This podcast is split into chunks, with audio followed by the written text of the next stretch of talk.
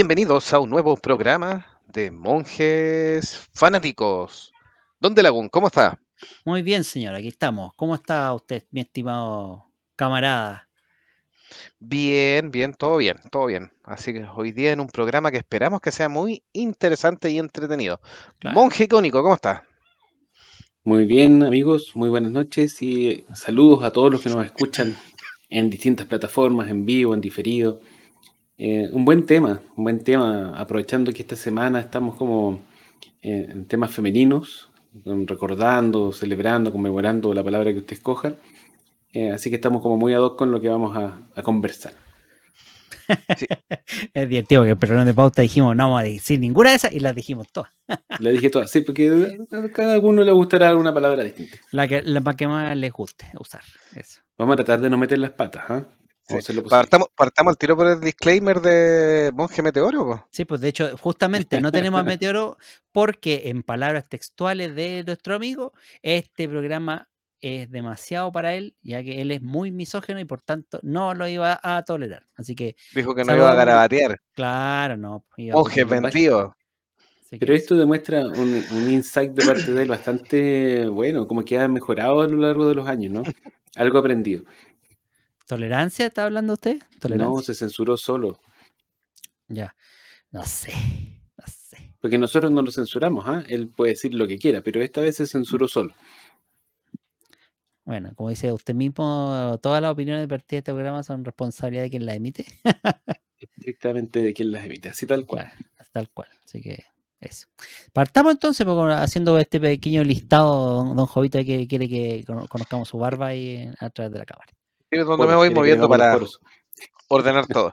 En el programa de hoy, entonces, heroínas y protagonistas de sci-fi y fantasía de películas, por supuesto, de las que revisamos en Monjes Fanáticos, con caracteres bien fuertes y mm, acorde a la semana, pero por supuesto es un tema que teníamos en tintero, que nos aprovechamos del pánico para estar ahí con, con la onda. O contra la onda, no sé. A su elección, por supuesto. Nosotros siempre hemos predicado la igualdad ante todo, No, menos meteoro. No estamos, no estamos contra la onda, al contrario. al Eduardo. Benítez nos dice. Buenas monjes, saludos desde Encarnación, la capital del 8M. ¿Y cómo hicieron para tener a Red Richard en el podcast? ¿Por qué Red Richard, ¿A que Red Richards? ¿Quién es Red Richards? eh, icónico? Puede ser. Y eso que ahora Así no que- está Red Richards, sino que intentó. Esconder. No, no, no, no lo echa el agua, no lo echa el agua. Oh, No, sí se nota que me, me no ojearon. sé, no. me dieron el, el maloquio. Está Está con el ojito, con el ojito, pero Con- firme menos, que, cañón. menos mal que dijo ojito, no, no ojete.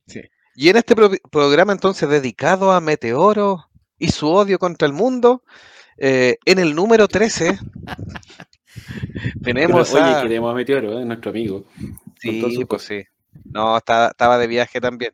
Calzó, así que aprovechamos de mm, Sí, bueno, pues De- así que fuera de otra forma. aprovechamos de hacer este, este, este especial. En el número. Mira, ahí icónico se nos había caído.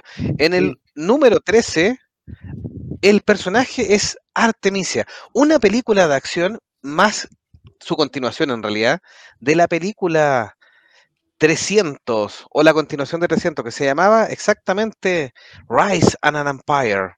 Eh, un tremendo papel de Artemisa para equilibrar un poquitito lo que eran estos eh, 300 espartanos en esta continuación de, de la historia, interpretado por nada menos que Eva Green. ¿Qué tal les pareció este personaje? Hashtag, pero ¿para qué? no es por el personaje en sí, perdón, disculpa que le- es como para Sí, que para el comentario. No es por el personaje en sí, es por la película. Que la película sí creo que, creo que está de más. que también no me gustaba la película de 300, así que no vi la secuela. Ahora, Eva Green es una gran actriz, es muy estupenda, tiene una gran presencia escénica y todo, pero lamentablemente la película no, no, no arrastra. Y eso que debería ser de, de gusto nuestro, es una película como semi-fantasía, semi-histórica, basada en un cómic, pero... no Y con, con ambiente de cómics, bueno, más la primera que esta. Es que eso Va a yo, ser pues, justo. está como que no, no pegó con eso. O sea, yo creo que lo único bueno de la película es Eva Green. Y eso. Y, y una escena particular de Eva Green también para, para los chiquillos. Ahí estaría celebrando don, don, don Meteoro. Y ya, y ya está. Ya, siguiente Don-. Sí, Don Ranger Grayson dice, saludos queridos monjes, la película 300, la segunda, es bastante me. Sí, ¿Ven? efectivamente. Yo me quedo ahí con, con el comentario. Ese es el problema, no, no es que lamentablemente una buena actriz, como decía Icónico, se pierde en una película me, así, una película que no, no llega, o sea, aquí no, no es necesario que a todo el mundo le haya gustado 300, de hecho es como un, pa' un público muy especial adicto al cómic, a, a esta como inter- reinterpretación de la batalla de las Termópilas, pero eh, es muy especial, es muy particular, pero esta película no era, era innecesaria. Sí, era para estar en, en terreno nomás. Así que era pa- decir que vamos a decir que se me pasó de que la habíamos borrado de la pauta y que yo la dejé igual por burro, pues, pero ¿para qué? Yo iba a decir que la, la primera 300 es re mala, pero si lo digo, capaz que los fans de Snyder me peguen, así que no lo, no lo diré. Ahí sí que va a invocar a Meteoro de vuelta y va- Meteoro ahí va a dejar de odiar el programa y lo va a empezar a atacar. No lo vamos a defender porque a mí me Siguiente gustó. película, siguiente película. El siguiente personaje es nada menos que River Tam de la serie y película. Aquí siempre me confundo. Hay una que es serie, Farfly, si no me equivoco, y después se la, transformaron en películas que es Serenity. Creo que estamos aquí en lo correcto. Interpretado por Summer Glow. Eh, ícono, por supuesto, de una gen- generación de geeks y de mm, eh, adictos a, a la ciencia ficción y al sci-fi. Eh, es todo un personaje, por supuesto. Eh, no sé si hasta la reconocen, por supuesto. Salió en un, un- en un episodio de, de Big Bang También, Theory sí. también. Sí, lo que Mm. pasa es que la, la serie, partió con la serie Firefly, que estaba de con Nathan Fillion, y este personaje de esta nave Serenity, que es como algo así como una mezcla de, de espacio, ¿cómo se llama? De cowboy espacial.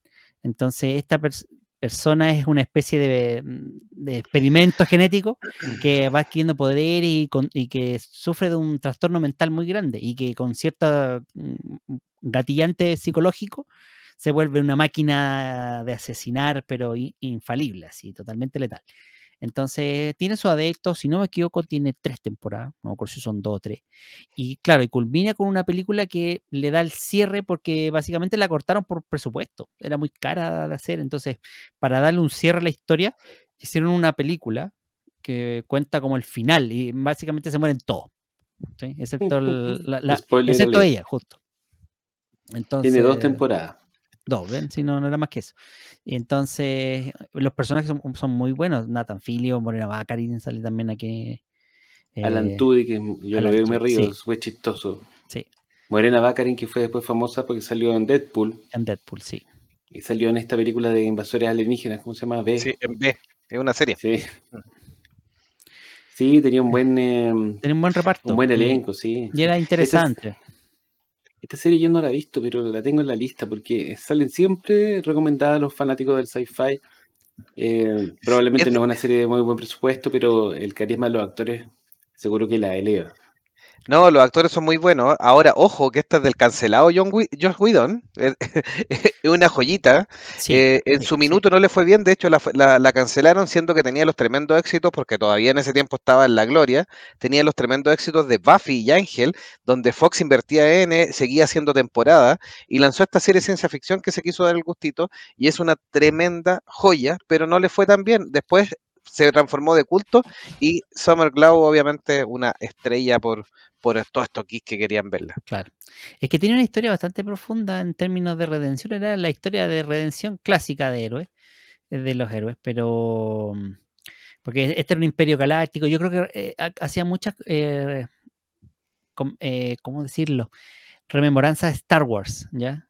Una espe- o- eh, luchaban contra un imperio que era malvado, que a su vez trataba mal a, los, a la gente. Los protagonistas eran como los rebeldes, unos rebeldes que en realidad trataban de no meterse mucho porque eh, vivían para sí mismos nomás, como una especie de refugiados más que rebeldes. Pero de a poco empezaban a, tomar parte por la causa. De hecho, uno de los personajes claves también es el sacerdote, que es una especie de sacerdote porque tiene una religión que se parece mucho a la católica, pero con, con matices de, mm, de esto de, mm, ¿cómo se llama esto? De Battlestar Galáctica. ¿ya? Una, una cosa media rara, así. Pero todo basado, me- metido dentro de la ciencia ficción. Una mezcla interesante de personajes. Yo creo que es una serie que podría haber dado más, pero, pero claro, la cancelaron porque tal vez no, no, se, no esperaban que fuera eh, como que tuviera una, una audiencia tan de nicho. ¿ya? Lo que sí, como les digo, le dio la oportunidad en la película como para cerrar el, el arco argumental. Así que Summer Sí. Glau estuvo como bien famosa dentro de los, de los fanáticos geek en, en los 2000, porque estuvo en varias series que fueron eh, como de nicho. Estuvo en Ángel, estuvo en Firefly y Serenity, como lo acaban de mencionar. Estuvo en Los 4400, salió en Big Bang Theory, estuvo protagonizando Sarah Connor Chronicles de Terminator, estuvo en Dollhouse, estuvo en Chuck. Así que tiene harto, hartos roles, como una actriz eh, clase B, pero bien conocida para los, los fanáticos del sci-fi. Eduardo Benítez nos dice, respecto a 300 que estábamos comentando al principio, la película entretenida, la actuación sensual de Eva es genial. Y nos dice Ranger Grayson, Temístocles apuñalando al personaje de Eva Green. Y se ríe, se ríe ese nomás. Don Meteoro estaría celebrando también. Y dice, 300 no es mala, es muy entrete. Saludamos a la gran Bere que nos dice buenas, buenas. Ranger Grayson nos dice Serenity es como ultravioleta. No, Serenity tenía y Farfly tenían harta más historia. Era bien interesante lo que, lo que querían proponernos. em, pero bueno, una pues ultravioleta es como muy puntual, así un, un distópico, una pseudo heroína y punto. Cambio, Firefly tenía como cada personaje tenía su propia historia. Por ejemplo, el personaje Morena Baccarin vendría siendo como la, prostituta que de a poco se va enamorando, como que va tratando de, eliminar eh, el pasado, pero eh, empieza como un reencuentro y ya. Este sacerdote que les decía yo que, en realidad sacerdote era como el, el trabajo nomás, porque de fondo tenía toda una historia de, de, de pecado, de, de, de, juego, todo bien fuerte. La Así piloto. Como un sacerdote de verdad. ¿no? Eh, sí. ¿Le gustaban los niñitos también? Eh, capacito. Esa parte no la exploró Josh Whedon. Así que. Siguiente bueno. película, o, o, siguiente carácter en realidad. Y Dale, siguiente personaje, vamos. vamos. Tenemos la tremenda batalla para que la vayan identificando. Vampiros, hombres lobo, harta acción. Una saga que tiene una primera película bien interesante con la premisa y que después extrañamente tiene cuatro continuaciones con la rebelión de los Lycan, etc. Y estamos hablando del gran personaje Selene de Kate Beckinsale en la saga Underworld, donde la elevó obviamente a esta actriz que había protagonizado algunas películas más románticas a toda una heroína de acción, una tremenda estrella, bueno, y todavía que se mantiene espectacular a sus 40 y algo años. Kate sí, Beckinsale. Estaba hablando de Crepúsculo. Casi cayó. Es que, es que estaba como en la misma línea de películas de estas de, de, monstruos, vampiros y todo. De hecho, ella es mitad vampiro y mitad hombre lobo. No, ella, ella era vampiro. ¿O solo vampiro? El, el protagonista, no... el protagonista de la primera, que es que lo salva a ella, es el que tenía ah, de, ya, las, dos, las dos razas. Sí, que era como el que estaba la profecía que iba a unir a estos dos hermanos, porque en algún minuto, como en la línea, esta historia de, de Underworld, se separaron y uno fundó a los vampiros y otro a los hombres lobos, pero después los hombres lobos los eran como esclavos, pero esclavos sometidos, sí, eran, de los sí, vampiros. eran hermanos que venían como de la misma línea. Entonces estaban buscando al, al, que iba a unirlos de nuevo. Es que entiendo yo que la, la, cuestión da como 10 vueltas, porque no son, no, yo diría que son más de cuatro películas, yo diría como que son como seis. Puede bueno. ser. Lo que pasa es que la, en la primera el protagonista es otro, pero Selene se termina robando la película y las no. continuaciones están más ambientadas en ella que en el, en el protagonista. Es que ella es la que se convierte en hilo conductor después, pero como mm. dices tú, pues, esto de unir las dos razas, pues se supone que el problema de que habían eh, esclavizado a los hombres lobos es que eran los únicos que podían derrotar a los vampiros. Claro. Así más o menos, como que la sangre de los hombres lobos era la debilidad real de los vampiros y bla, bla, bla. Entonces, bueno, en fin. Pero es un personaje fuerte porque se supone que ella es como una princesa no reconocida.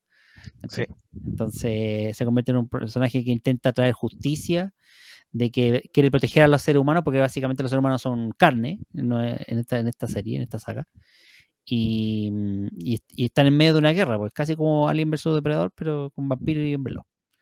Y es la heroína y que trata de salvar a todos y, y unir a la familia, bla, bla, bla. Pero muy bien. Pero bien.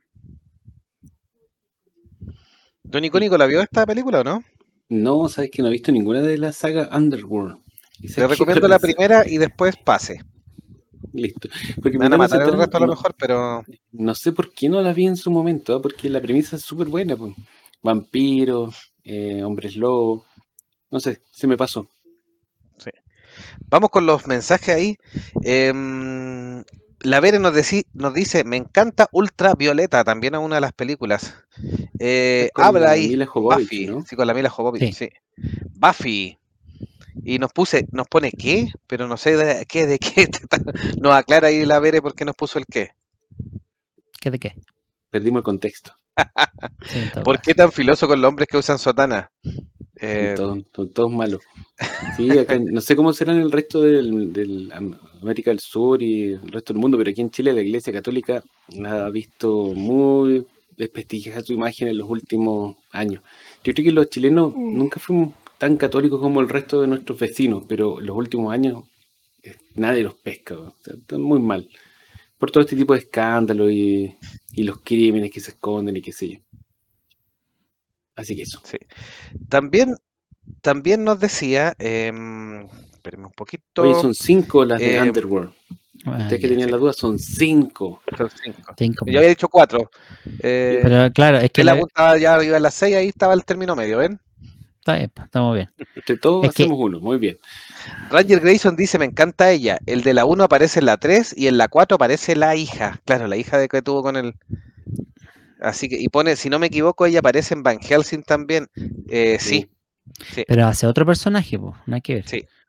Sí, Van de- Helsing es esa película que tiene todo para ser un éxito. Buenos actores, buena idea, buena música. Y sin embargo es tan mala esa película, por Dios. que da pena, da rabia. Sí. Sí. La Vere dice, me aburre, no me gustan los vampiros bonitos. Ya sabemos que odia al, al vampiro que brilla. Es verdad, vampiro que brilla. A ver si lo vamos a dejar ahí nomás a la, a la, a la Vere. Claro, es el, fan, el favorito de la Dere. Eduardo Benítez dice, Underworld es como la competencia de Resident Evil, la historia se aleja bastante, eh, pero son más o menos coterráneas en temas de acción eh, y personajes femeninos muy fuertes, era, bueno, Kate Beckinsale y Mila Jovovich. Así que en ese sentido también. sí, sí. Todo de moda ese tipo de películas. Y Eduardo Benítez dice, aquí ya la juventud ya va viendo un poco la verdad de la iglesia. Y la. Vere dice, el Batman Shiny. Sí. El Batman Shine.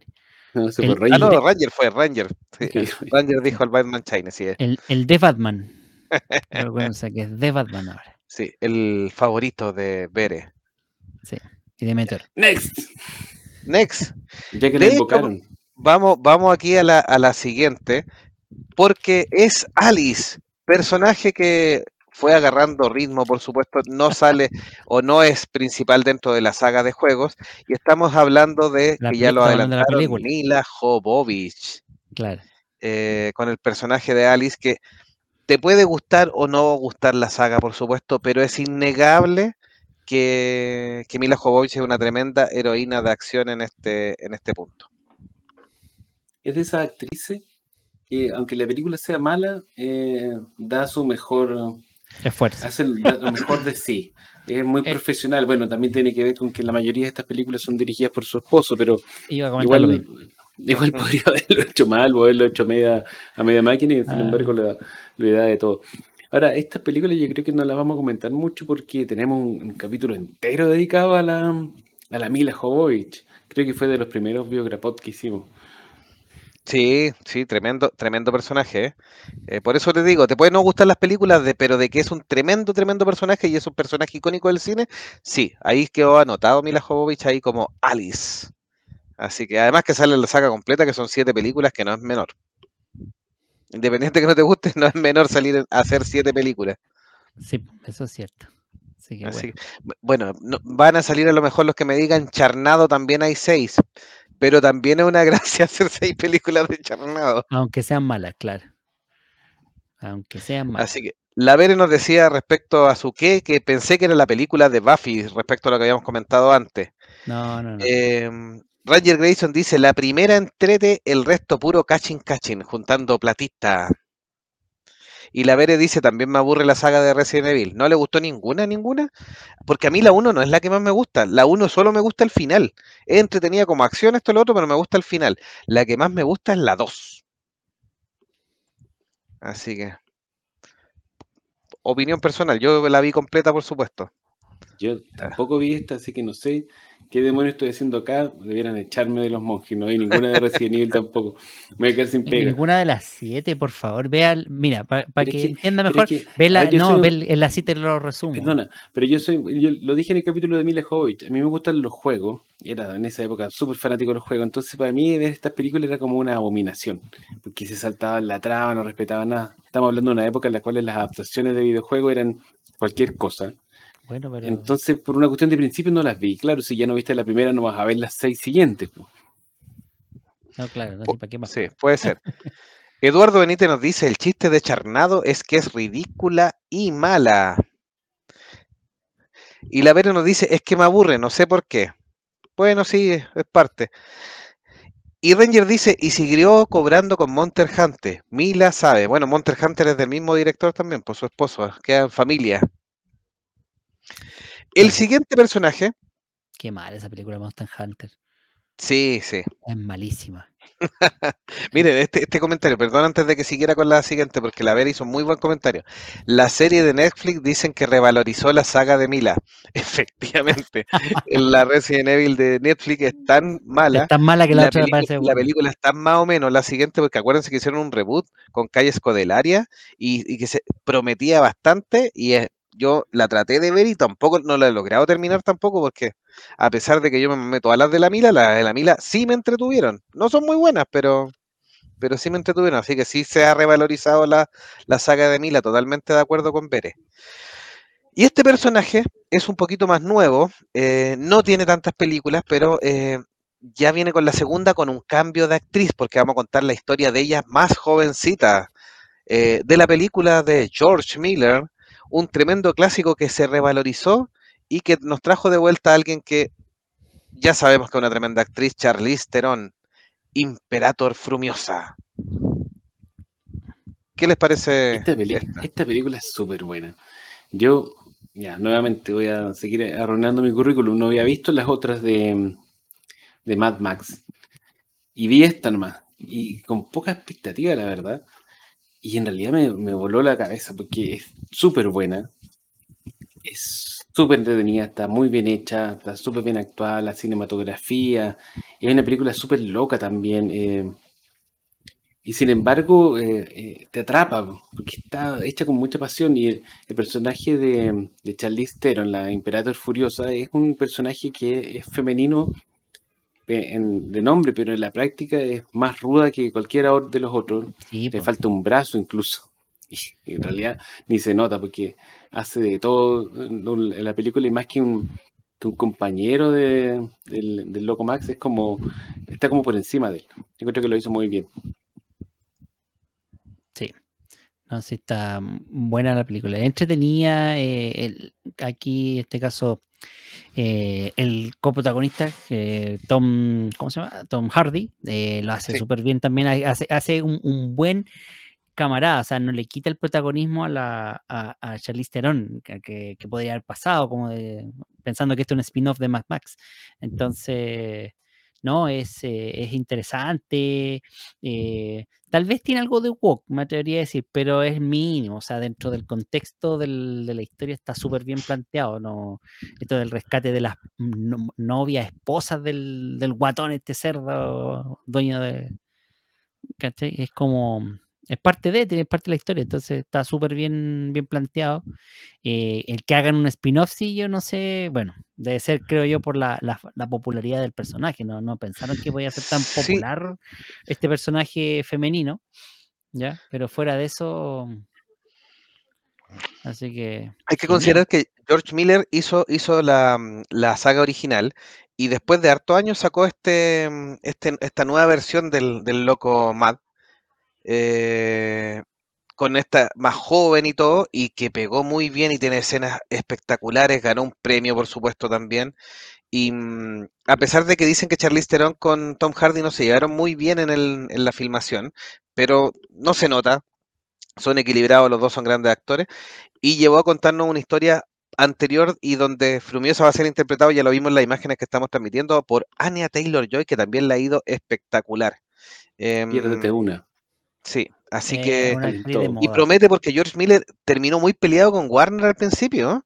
porque eh, hubo un tema de plata de quién pagaba tal cosa y que Warner incluso quiso joderse a George Miller. Y George Miller, a pesar de que la película estaba ganando mucho, estaba, salió la versión esta en blanco y negro o en blanco y cromado, que es espectacular también.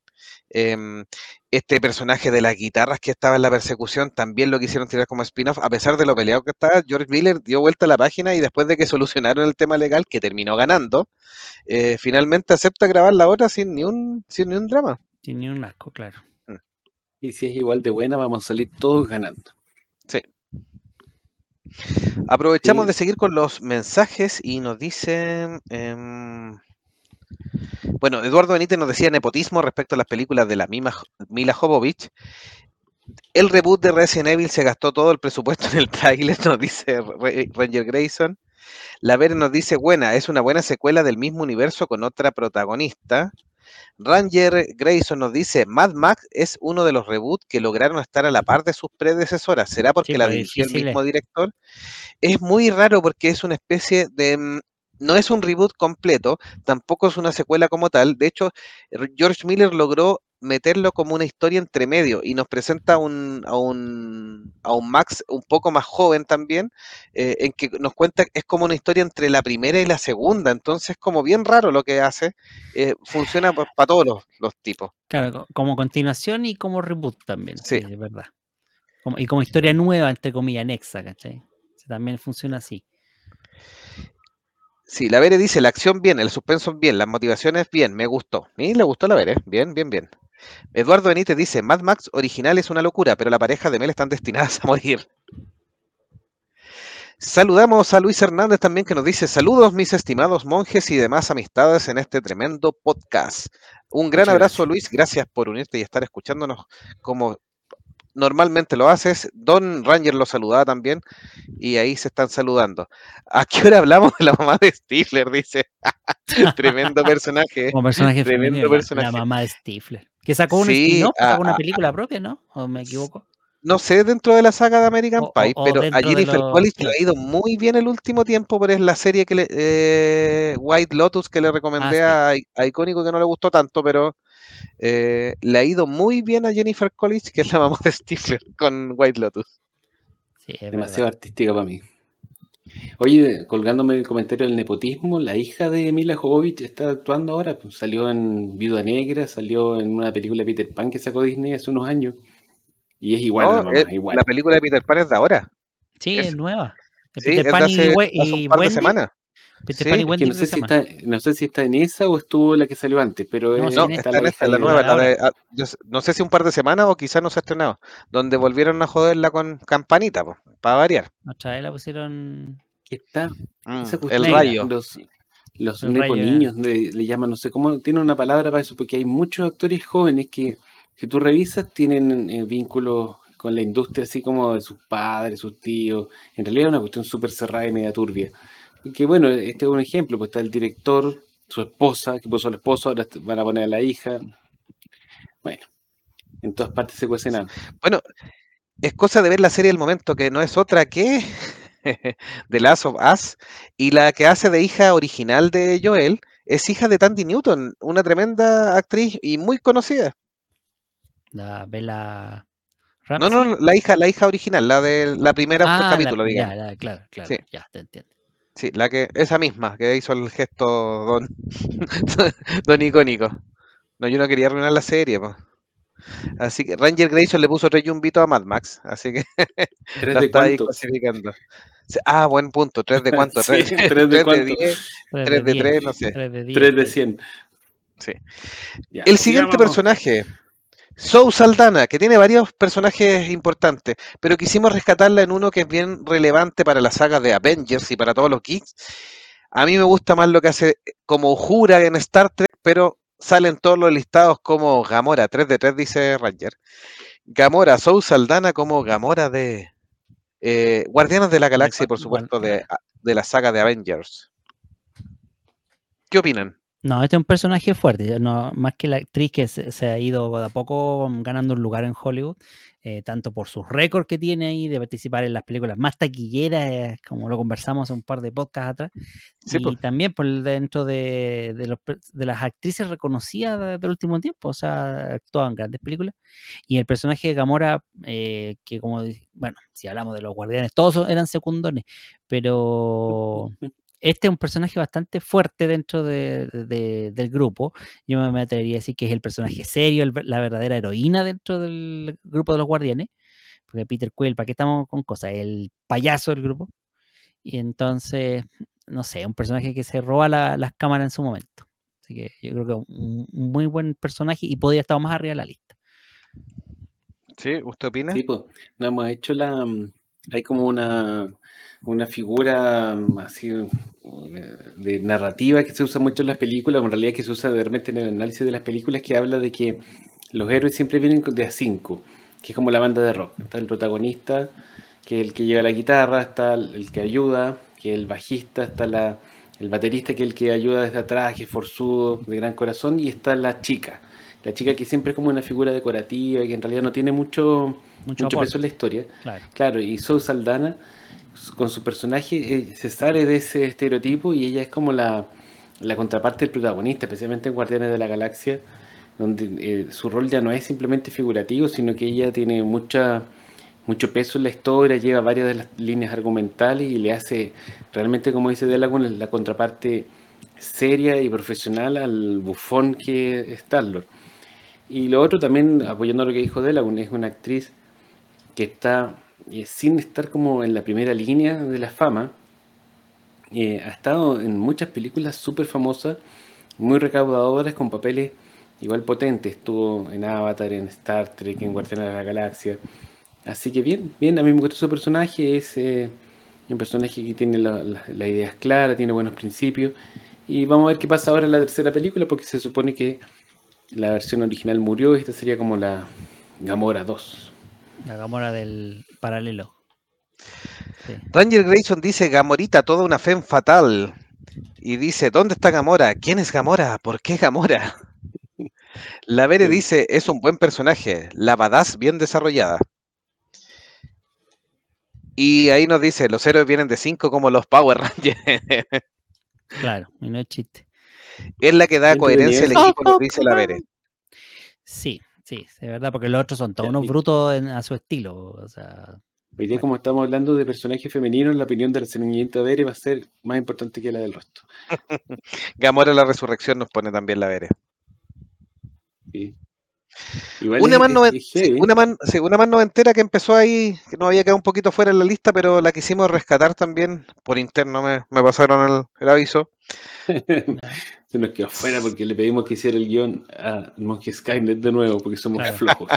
que para variar, Monje Skynet es, es xenófobo. Nos falló. No, es Nos Nos falló con este tremendo personaje. Tremendo personaje. uno súper desconocido y dejó este feo, pero bueno, ya.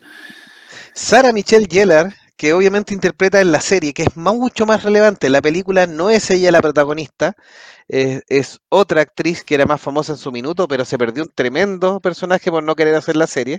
Y Sara Michelle Gellar es la elegida para interpretar a Buffy, la casa La vampiros. Buffy, la Buffy. Hablando de Josh Whedon, estamos, este es el especial de Josh Whedon.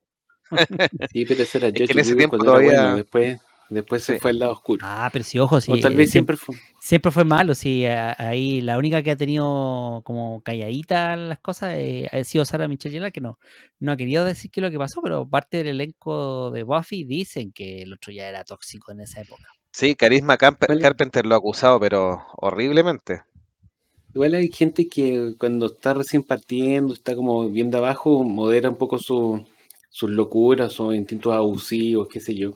Y después cuando ya se sienten más famosos, como que ya tienen el poder, si las riendas bien firmes, desatan su, su lado más oscuro. Puede ser que este sea un caso de eso. Buena lástima. Sí. Ranger nos dice, no vi mucho Buffy, era más chiquilín. Y la Ranger, o sea, la Ranger, el la Vere nos dice, Buffy, por fin, sí. Sí. Para su gusto, Buffy, la casa vampiros, tremenda serie. Yo me la vi completa, a mí me, me encantaba. Nada que decir. Oye, pero era un buen personaje femenino porque esta serie Sí. no la vi. Sí, totalmente. Sí, pues no, si era empoderada, ¿qué más? Eh, ¿Cómo se llama esto? Bueno, en realidad yo, yo me- no voy a opinar mucho porque en realidad a mí una vez nomás la vi y fue como, ah, ya, ok, gracias. no, no Sí, sé por era- qué no me enganchó, ¿ah? Era la verdadera protagonista, era la líder. eh, ah, llevaba, llevaba las riendas de la serie, por supuesto, así que nada que decir. Absolutamente eh, un personaje femenino fuerte y totalmente rescatable en una serie muy entretenida que tenía capítulos muy locos, tenía incluso capítulos donde había musicales, así que... eh, y funcionaban, que era lo peor, así que nada que decir. Ranger dice, de cazar vampiros pasó a resolver misterios, bastante versátil Buffy. Bueno, había que ir variando la, la serie. La Bere decía, esa serie me encantaba, tenía vampiros, escenas cringe, romance adolescente, la amo. Sí, era bien completa, nada que decir. Ahí hay un trabajo espectacular de, del señor cancelado. Sí, yo, yo diría que era como, es que ese yo creo que era el tema, era como una especie de, de enfoque tele- de, de teleserie más que de serie de televisión de vampiro. Como que tenía de todo un poco. Porque tuvo como, ¿cuántas temporadas? Como seis temporadas. Me imagino que Eh. ya después de un rato se le empezaron a acabar los, Los chistes. la- las ideas, claro. Pues. Eh, idea mía, me equivoco, corríjanme, porque a lo mejor estoy hablando nada que ver. Eh, Supernatural, como, como que surgió de, de esta línea, de esta serie. Mm, no, es, ¿O anda por posteri- ahí? es, es posterior, es, em, se, se ambienta- es- tiene, tiene el, no, no, no tiene nada que ver, es otro universo. Ah. De hecho, ahora hay una serie que se llama The Winchester, que es una precuela de Supernatural. Supernatural tiene como 15 temporadas o 14 temporadas, Sí, por pues, ahí. eterna. Eh, los hermanos eh, Winchester ahí son cazadores de demonios y mm, se van más por el lado, comparten mitología porque en Buffy también después hablan un poco el tema de los va- vampiros con alma, lo- un poco los ángeles, los demonios y todos los que eran vampiros más demoníacos. Entonces por ahí se, se- se emparentaron y en algún minuto parece que el, final de, Ángel más que de Buffy calza con los primeros años de Supernatural. Puede que me esté equivocando, pero por ahí anda. Pero eh, vino a ocupar el nicho, por supuesto. Y toda la fanaticada de Buffy, que obviamente gusta de estos elementos sobrenaturales, se pasó a Supernatural. Em, y tuvo mucho tiempo.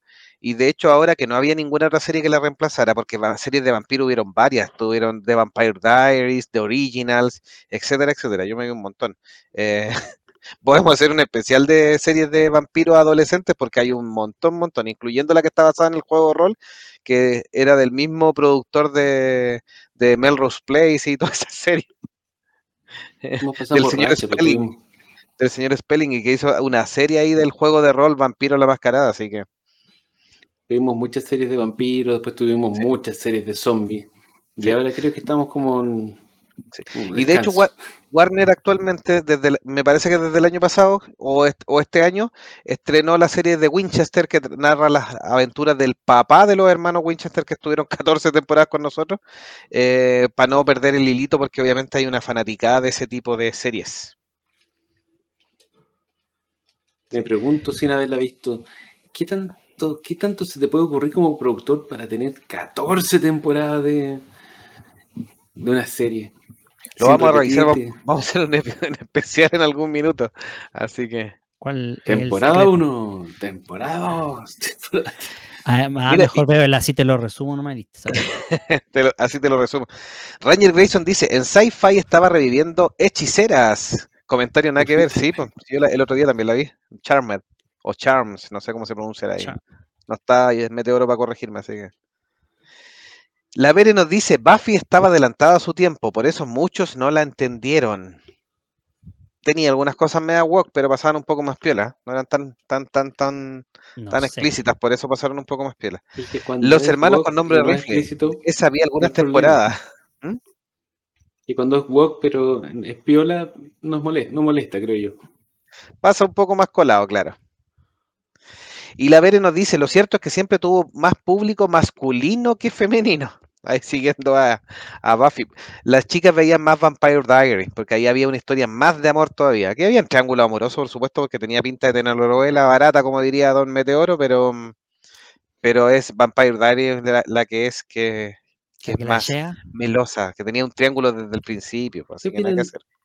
Ya que estamos con esto del 8M, del ser geek es una cuestión más masculino que femenino. ¿Verdadero o falso? Pucha, día yo creo que cada vez, falso. Sí, también coincido. Hace 10 años atrás, verdadero. O sea, yo diría que todavía es verdadero, pero tienes razón en que cada vez menos la diferencia. La brecha se está estrechando, sí. sí, sí. Y es bueno eso porque en estricto rigor ah, uno, uno podría pensar, pucha, que penca, que serían puros hombres en esto, eh, siguiendo este tipo de, de temas. Y la verdad que eh, son temas para cualquiera, no, no implica el género que te guste o no, un superhéroe o, o la ciencia ficción, por ejemplo. Tiene nada que ver una cosa con la otra. Dejamos la pregunta abierta para el público también que nos está escuchando, obviamente. Claro. Tal cual, Digamos. tal cual. La siguiente, es un tremendo personaje, pasa un poco más piola en, lo- en las películas, más, menos, menos, menos notorio, pero en la literatura, los fanáticos de los libros, eh, tienen este personaje femenino en la obra de John Ronald Reuel Tolkien, que es Eowyn, interpretada en el cine, en la trilogía del Señor de los Anillos, por Miranda Otto. ¿ya? Que luego la tendríamos como una de las tías de Sabrina de la versión nueva, por supuesto. Ah, claro. Quien se viste en la batalla, se esconde para poder ir a pelear con los jinetes de Rohan, eh, escondida por su eh, figura femenina, y se enfrenta nada menos que al más poderoso de los Nazgûl, el rey brujo de Angmar, quien habían dicho que no sería posible que ningún humano, ningún No, hombre, Ningún, eso, eso, Un hombre. que ningún, ningún hombre, podía derrotarlo. ningún hombre podría derrotarlo nunca en batalla. Exacto. pero con Claro. ayuda de uno de los hobbits, que tampoco era tan hombre, era mitad hombre, ¿no? No, pues tampoco era hombre. O sea, técnicamente. y un poco de suerte. y un poco de suerte no es otra que la misma bueno. Eowyn, quien termina matando al rey brujo, eh, enterrándola y le dice, no soy un hombre, y ahí descubre y todo, en una tremenda, en un tremendo diálogo en este libro y por supuesto que en una tremenda escena de la película. Como les digo, en la, en la película no se alcanza a apreciar tanto la belleza de ese evento o de todo el, el contexto que tiene, a mi batalla. parecer, por supuesto, pero la batalla es espectacular, pero es espectacular en todo sentido. Entonces, creo que en la, en la obra escrita resalta más el papel de Eowyn. Sí. Sí, es No, cierto de- que, el- que Tolkien tiene muy pocos personajes femeninos relevantes en su historia. Son como tres o cuatro. Y Eowyn es uno de ellos. En la película, es cierto lo que dice Jobo, que no- quizás la escena no les quedó tan bien como uno hubiera querido, pero está bien que le dieron el- el- la preponderancia que requería el, el personaje. Y Miranda Otto lo hace muy bien. Es una buena actriz. lamentablemente no tenía muchos papeles más conocidos, excepto el de la tía de, de Sabrina la bruja. Eh, pero buena, buena, buena esa escena y, y un personaje potente. Eh, el Avere nos dice, no, el, sí, la. Es cierto que ser geek es más masculino, lo cual no me molesta. Hay muchas feministas lo hacen por postura y quieren meterle mierda a las series clásicas. Hay, hay de todo, pues hay queja y todo. Em, el- el mundo geek fue harto masculino hace tiempo por eso, pero eso nunca quitó de que no, nos- lo- gente geek fuera, quisiera eh, sacarla y todo, era una cuestión de gusto nomás. Y obviamente que en su minuto eran más hombres, pero eso cada vez está cambiando. está bien y está. Mientras le gusten, mientras más escuchen monjes fanáticos, está todo bien. Claro. Eduardo Benítez, ser geek va siendo más universal y no tan guatón de los Simpsons. el personaje favorito de Meteoro ahí, los Simpsons. El guatón Claro. de ahí de, de los cómics. De los cómics. La Vere nos dice, no he visto esta película de Eowyn. Sí, sale, sale, ¿eh? ¿en la segunda, eh, o no? ¿O en el Retorno del Rey? Es la segunda. En las dos las torres. dos torres. Sí. Ranger Grayson nos dice, una vez una amiga me invitó a ver la trilogía completa y me quedé dormido. No veo cómo. Ahí sí que Ranger Grayson lo vamos a castigar. Con los Power Rangers le vamos a mandar que lo despierten. Y la Vere dice, luego dicen que Tolkien es un machista y resulta que desarrolla un personaje que, que Owen. Es uno de los argumentos, de hecho, que dicen, porque Galadriel es un personaje muy importante, Arwen es más importante también en los libros, tiene un poco más de contexto. em, en, lo- en la película se ve muy de adorno la pobre, pero em, salvo la escena donde, donde lo ayuda al principio ahí en- en la película, pero después de eso como que se decae mucho en el libro, como que tiene un poquito más de importancia. Pero Galadriel y Owen son poquitos personajes los que tiene Tolkien de personajes femeninos, pero son muy relevantes. Sí, estoy de acuerdo. Es una cuestión de número. O sea, por números son pocos, pero cuando aparece uno en general están bien desarrollados y tienen importancia en la trama. Y de hecho Roger Grayson-. Sí. Roger. Grayson dice, me pareció aburrido mandarme una maratón de Lord of the Ring. Mándesela con la versión extendida, que son cada película son como nueve Cuatro horas. horas. Como cuatro horas cada película, sí. Eso lo del gato, mira. Siguiente personaje, Dale nomás. Dale nomás, ¿Sí? sí. de una trilogía de ciencia ficción. Vamos a dejar en trilogía, no existe la otra. Yo diría que es de una película de ciencia ficción. Tanto así, Sí. tanto así. Eh, por supuesto que un personaje relevante. También em, logra eh, ser o resaltar bastante en esta, en esta, en esta cinta, donde tenemos a el John Wick con vestido más de negro y con lentes. Trinity. ¿Qué les parece? Interpretada por Carrie Ann Moss, por supuesto. ¿Qué les parece este personaje? Pero si se acuerdan, lo hablamos en el especial de Matrix. Carrie Ann Moss no tenía experiencia en, en películas ni nada cuando hizo Matrix. Y en realidad lo hizo súper bien. O sea, hay, hay opiniones que varían. Hay gente que, que le gusta menos. A mí me gusta cómo ella interpreta el personaje. Es como eh, más bien fría y un poco distante, pero a la vez eh, con mucho amor por, por Neo. Y, y es súper relevante en la trama pero no lo veo tanto, quizás aquí vamos a diferir un, un poco, pero no lo veo tanto como un personaje femenino potente, porque es muy secundaria Neo, por lo menos en la primera película. Y eso quizás quisieron darle la vuelta de tuerca en la cuarta película inexistente, donde le dieron a ella el rol como más importante Claro, y pusieron a Neo detrás. Eh, así que ahí la opinión probablemente va a variar entre distintas personas. A mí me gusta como lo hizo Carrie Ann Moss, me gusta el personaje, me gusta la primera película de Matrix muchísimo. Eh, pero siento que no es como la más, la- el mejor ejemplo de, de un personaje femenino potente. Don Delagun. Mm, Sí, yo también coincido que no es, no es el personaje tan potente como podría haber sido. Eh, la visión cambió en esta eh, pseudo cuarta película de Matrix. Pero si me pregunta a mí, pucha, eh, o sea, igual es un personaje importante dentro de la saga de Matrix en general. O sea, todo lo que hace Neo se debe a Trinity, no, hay otra opción. Entonces, es un personaje que es clave para la historia en general, no más que para el personaje mismo. Si de lo contrario, no, no, este señor Anderson no te hubiera tenido que hacer ni, ni por qué hacerlo. Ese es el que ella es como una facilitadora del héroe. Ella le dice que es el héroe, ella le dice que, que puede ser más, ella le dice que lo ama y por lo tanto es el elegido. pero, Pero es como que ella empuja al héroe, ¿cachai? Como que es muy secundario en ese sentido. Es el, el Neo el que tiene o que sea, hacer las claro, pues nunca fue, nunca fue la protagonista, entonces en eso tampoco podíamos haber esperado que fuera más, más relevante. ¿Cachai? Mm. Eh, por eso eh, está bien el enfoque, pero obviamente la película se hizo para gastar plata nomás, no para Sí. no para hacer un buen producto. Ranger nos dice trilogía y la cuarta es meh. Me La Vere siendo dice buen personaje. Siendo bondadoso. Sí. La Vere dice buen personaje. Y dice, solo hay una Matrix y Animatrix. Los demás son plagios. Hoy Animatrix es muy buena, cosas. sí, nada que decir. Sí, Animatrix es muy buena. oh, en su época. la En su época fue una delicia, sí. Sí, Y, en- y con las mezclas de animación japonesa entre medio metidas es una, es una maravilla, una maravilla, una maravilla lo que hicieron. Em, sobre todo después de la primera película que nos había volado la cabeza y bueno, nada que hacer. Ranger Grayson dice, Trinity es un muy buen personaje pe- femenino, pero se podría hacer más, dice. Sí, pero no lo que hicieron en la 4, por supuesto. Obviamente. Claro, alguien escuchó, sí, podríamos haber hecho más. Sacamos una cuarta película para que Trinity se luzca. Y no fue una buena idea. Siguiente personaje. Dale nomás.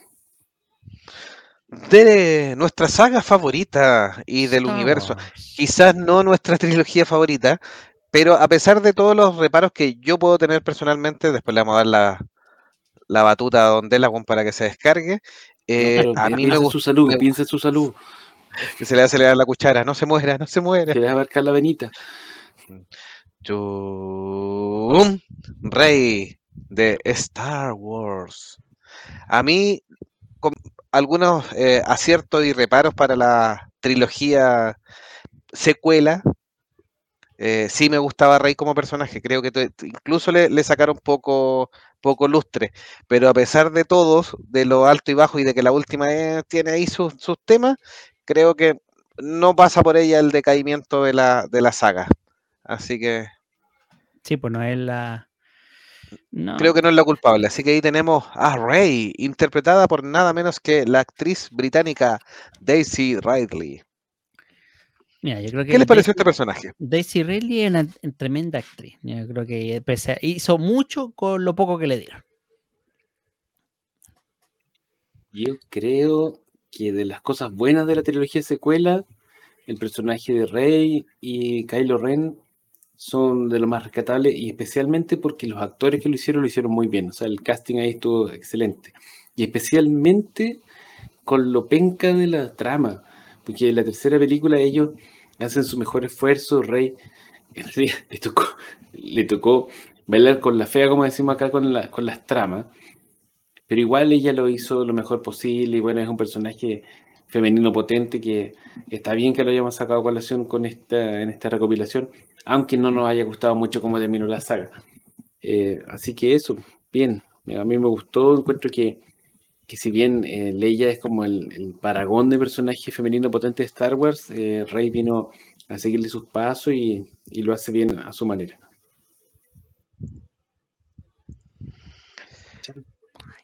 La Vere nos decía que es Leia. No, todavía no es Leia. Ranger dice, cuando vi Matrix Revoluciones pensé que era momento de realizar una película genial de Dragon Ball Z por el estilo de peleas.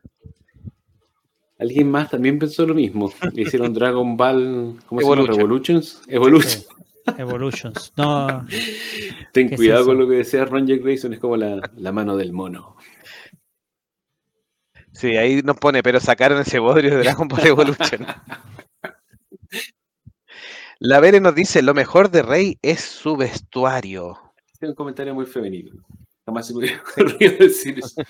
Pero bien. Eduardo Benítez dice, los actores leyendo los guiones para las secuelas dijeron, pero qué caray. Ufa. Y la Vere dice, a mí no me gustó ni bajo". el inicio. Fui al cine y salí con ganas de vomitar. Fuertes declaraciones ahí de la, de la Vere, ¿eh? que, mira, ¿para, qué vamos, 3D. ¿para qué vamos a hablar de, de qué es lo que pasó ahí? Si sabemos todos que culpa, No, no, no, culpa no, no, del- por favor, no. Con- del JJ. Recuerda La pastilla, la pastilla, recuérdalo, la recuérdalo. pastilla. Happy feeling, happy socks. Ya, mejor la siguiente. joven, ¿La siguiente heroína? Sí, dale. No. Está que explota, míralo.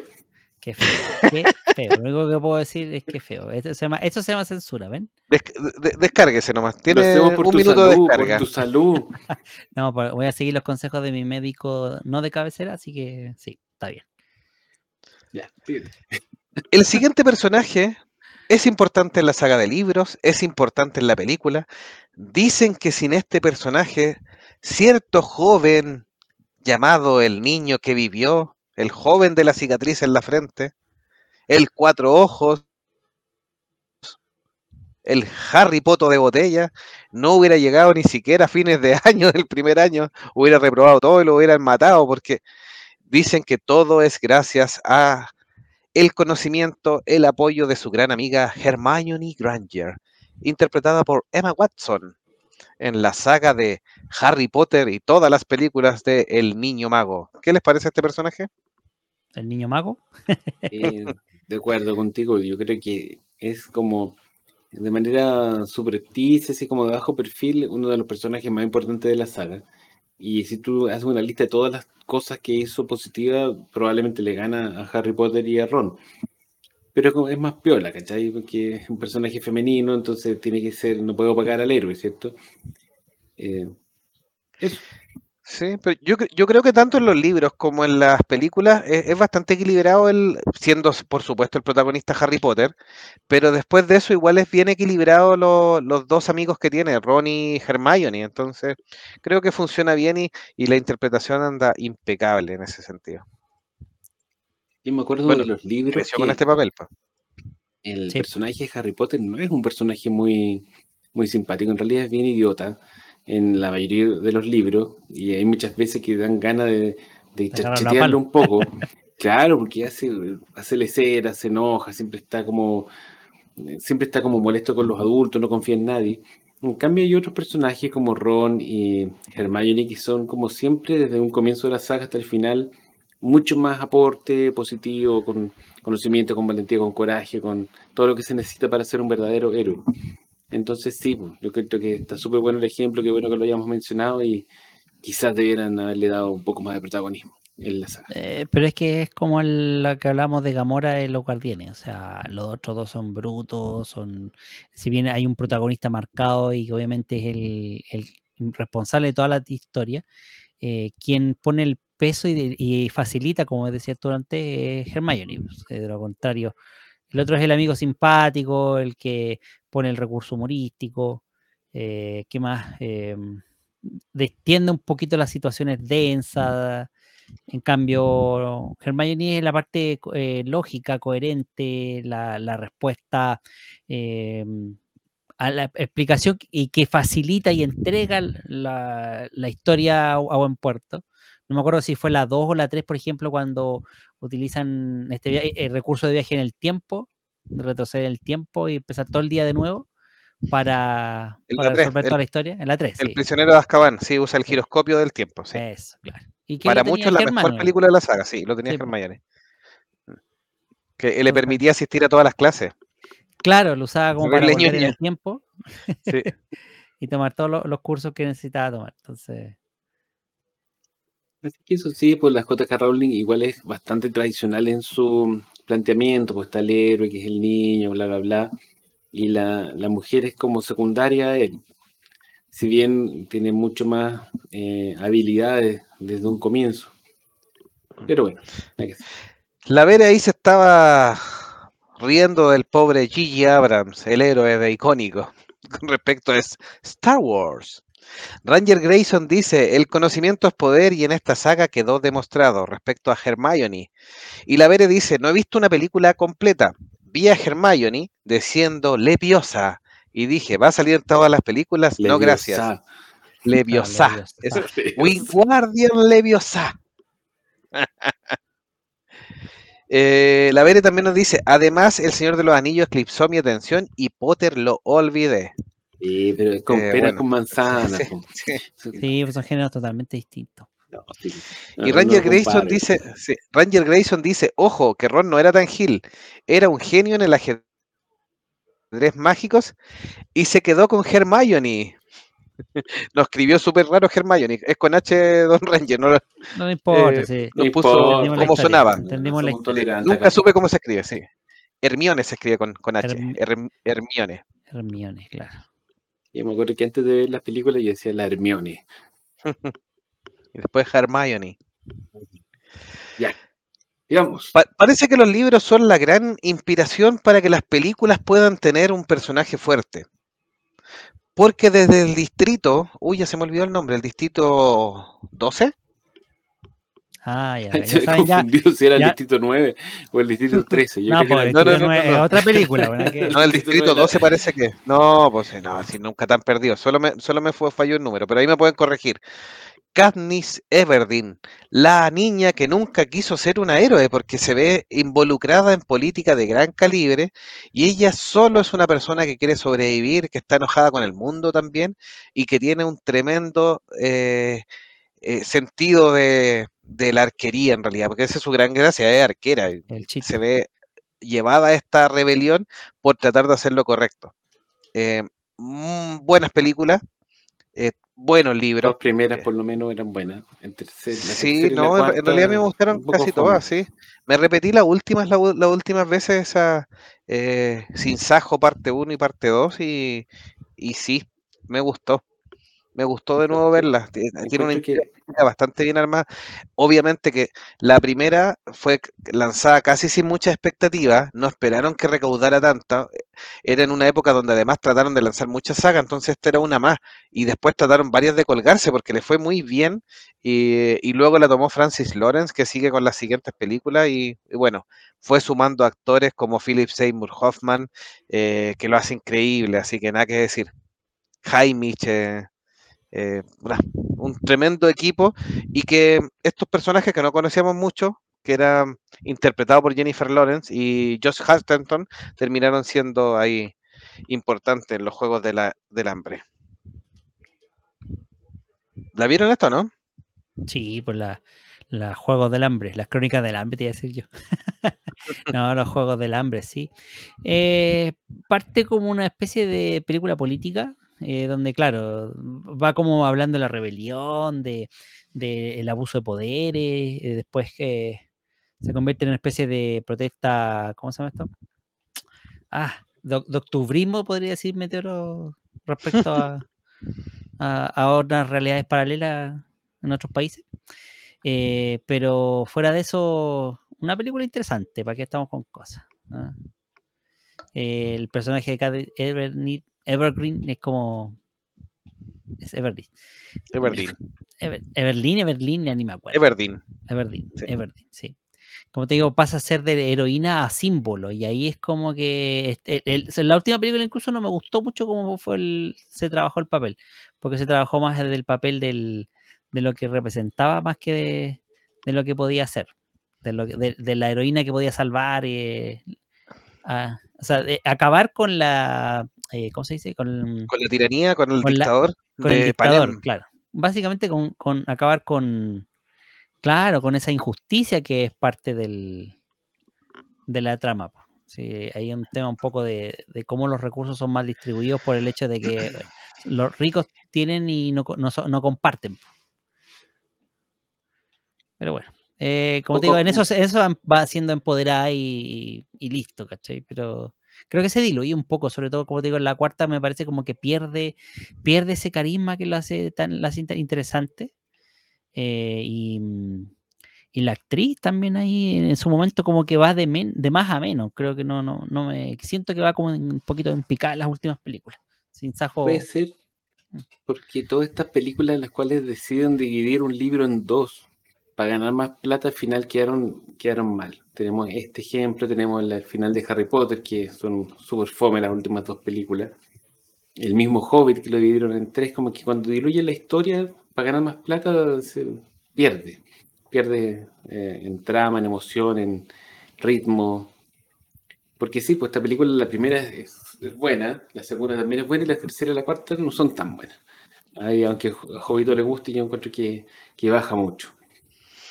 Yo, eh, lo que pasa es que la primera creo que no invirtieron tanto porque no le tenían tanta fe, entonces los efectos mejoran bastante en la segunda. Eh, la historia, claro, el libro también es mejor el primero, pero a mí lo que me gusta es que sale un poco de la tónica usual de que el personaje se va engrupiendo él mismo y siempre quiere ser el héroe y los quiere rescatar a todos. En realidad, en, en el libro, y está muy claro, ella solo termina siendo el héroe por accidente. Su búsqueda es salvar a su hermana, o sea, es un sacrificio que hace por su hermana cuando la nombran esta eh, tributo del, del del- distrito sí. la que sale elegida es la hermana y ella la reemplaza y es grita y no es como no, mi hermana no va a sobrevivir, prefiero ir yo que yo puedo morir o, o yo estoy más preparada. Que, tengo eh, más posibilidades, una cosa así. Y a, lo, y a lo largo de los libros, y creo que refleja un poco en, la- en las películas, este, este como que no le importa nada, es porque efectivamente ella nunca le interesó la rebelión, nunca le interesó hacer un cambio, y, y en ese sentido sale un poco de la tónica donde vemos héroes que van siguiendo el camino del héroe total. eh, ella al final solo quería volver a su casa, que toda su familia estuviera bien, y se acabó, y seguir cazando en el bosque, y le importaba un cuesco el, sistema político y por qué había llegado a ser... em, este, este proceso dictatorial de, Panem. Autora acusada muchas veces de haber plagiado, por ejemplo, otras sagas como Battle Royale, que es japonesa, etcétera, pero creo que le da un, buen giro de tuerca y se, y se da en el epílogo final, que por eso les decía, yo me repetí la película hace poco, en el epílogo final muestran, ella solo quería estar tranquila en su casa. Así que, por supuesto, son, son opiniones. pues. Sí, pues sí, como te digo, yo, yo la veo más como una película política y ahí en ese sentido, claro, efectivamente el, el tema de la revolución o, o del, o- mejor dicho, del- de la motivación del personaje de Katyn, de Kat Evergreen, Everdeen, ya, Everdeen. Everdeen, claro, eh, Katniss. Katniss Katniss, como catnip, esa cuestión que le gusta Cat- comer a los Le gatos. gustan pero los gatos, sí. Katniss. No, pues es churu. Es más churu. También, churu, claro. Se llama como la que le gustan los gatos, churu. Churu, churu. Estamos bien. Ranger Grayson dice Ay, la. Hawkeye verde mujer. Exactamente, la Hawkeye mujer. Ahora, Los juegos del hambre me gustan, nos dice la Vere. ahora, qué mejor cara de No, nada pero- de la, de, de la actriz aquí. ¿eh? Mm, sí. el nombre de la, de la tipa. Jennifer Lawrence. No, Jennifer Lawrence. La oprimida de Jennifer Lawrence que gana 25 millones de dólares. Sí, está forrado, pues, sí. Ganadora del Oscar también, así que. Claro. Sí, yo Totalmente. creo que ganar el Oscar así como en tus primeros papeles te daña para siempre. Porque la gente. Sí, pues la, ga- la ganó por una película de David. Russell, así que eh, Cyberlining Play, eh, donde hace una playbooks, donde hace una Mm. especie de enferma de la mente. Y ganó otro Oscar después, creo. No, sí, el único, sí. Tuvo nominado, nominado, el año siguiente. Sí, sí, todo nominado, y se ha ido diluyendo con los años, como que, como que se pasó acá, casi como que está cada vez más pesada y ya últimamente ya ni siquiera salen los roles. Ahora, Son que entretenidas. El giro de Sin Sajo plata. 2 me dejó plop, dice. ¿Cuál es el giro de Sin Sajo 2? Ah, que Eh, me, no Cuando, visto. cuando le dispara. No se la sa- vi, po. Sí, pues cuando le dispara a la presidenta, pues después de que tenía la rebelión lista, la presidenta ah, la- se descubre, Katniss descubre que la presidenta en realidad le importaba Era- tomar el poder a cualquier costo Sí. y eso implicó que ella dio la, en la orden de bombardearlos, a pesar de que ya tenían casi tomada la capital, de bombardear igual y ahí es donde muere la, la hermana de Katniss, pues, que estaba ayudando a la gente y todo, y que estaban casi celebrando, y para dejar una cero opción de que el Capitolio reaccionara, lo bombardea. Y cuando ella se entera, va y delante de todo, cuando la tipa va a asumir, le pega el flachazo en la. Así que yo creo que a eso se refiere ahí con respecto al, al giro. Al giro, claro. Sí. Ranger nos decía, Katniss siempre verde. Evergreen. De las tejas verdes. Sí, la teja verde, Las claro. Tejas verdes, claro. Súper enredado. La Vere nos dice, una distopía como Hispanoamérica. donde vemos bombardeo a tupido y parejo. sí. vemos... Y la Vere dice, Chile es el distrito 3 y México el 5. Sí, andan por ahí. Más o menos. Pero el distrito Ranger tres era dice que a- súper tecnológico, ¿no? Nosotros Sí. somos productores de materias primas, nomás, ¿qué te pasa? Y Ranger dice, no, estamos en el 12 nomás acá en Chile. Sí, yo Mm, creo ahora yo creo que la vamos al 13 ya, y ese no aparece en la película, así que. Somos únicos.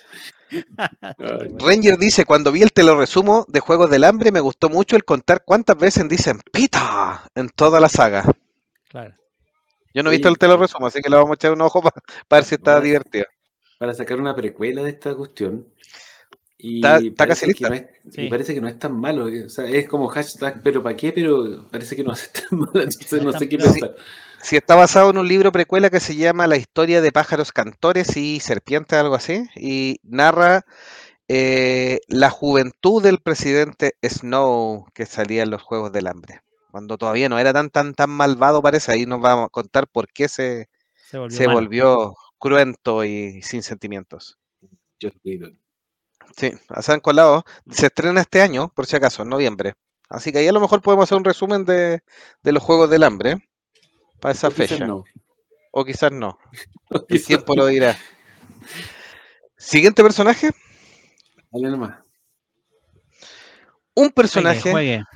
Sí, lo tengo bien puesto, ¿no? Eh, Casi comparto mal la cosa. Voy a compartir el guion. Es Sarah Connor. Interpretado en la primera ocasión por Linda Hamilton. Eh, aquí tenemos obviamente una progresión del personaje. En la primera no es tan protagonista, pero en la segunda obviamente que se transforma en una tremenda. En la primera solo sale arrancando a cada rato, pero después de eso tenemos un tremendo personaje ahí como Sarah Connor. ¿Qué opinan de este? Bueno, la Es- actriz también. Es como dices tú, pues, la, es súper eh, entretenido ver el cambio del personaje de la primera película, que es una damisela en apuro. a Sí, la como estamos mostrando la película, imagen. a la segunda película, que es una, es una heroína con todas las de ley, súper badass, eh, llena de armas, ruda, así más no poder. Y es la misma actriz, pues. Entonces, yo creo que eso es lo que hace que el personaje sea como tan, tan potente, porque nosotros vemos la evolución que ella, que ella vive en, en, en el recurso de estas películas. Y lo cual es bastante lógico, o sea, una persona que fue sometida a, a una, a un estrés y a una, Claro, a una violencia como la de la primera película, lo, lo natural es que sufra algún cambio y pudiera haber quedado destruida, traumada para siempre, encerrada, o pudiera haber tomado las riendas del asunto y transformarse en lo que realmente se transformó, que es una, una guerrera. Es, eh, es Fue al súper bueno. gimnasio. Y se Bueno, y mamó. este esto que estábamos hablando con, los con los chiquillos es que este, este personaje es tan potente que ha tenido distintas versiones, ha sido interpretada por tres actrices. Ninguna le llega a, la- a los tobillos a la, al original, pero el personaje mismo en sí es, es- es muy fuerte. ¿Cuál, cuál le gusta más, don, don Icónico? En orden. Eh, bueno, Linda Hamilton, obviamente, número uno. Yo creo que Lena Headey igual lo hizo bastante decente, aunque es un personaje bien distinto en The Sarah Connor Chronicles. Eh, es, es mucho más, eh, más, eh, más madura, como más civilizada, mucho más calmada y, y menos badass, menos, eh, menos violenta. Y a la, a la Alicia a la, a la, ¿cómo se llama? La Clark no la vi. Lo reconozco que esa película no, no me tincó, así que no le dediqué Da lo mismo. tiempo a él. Importó poco. Sí.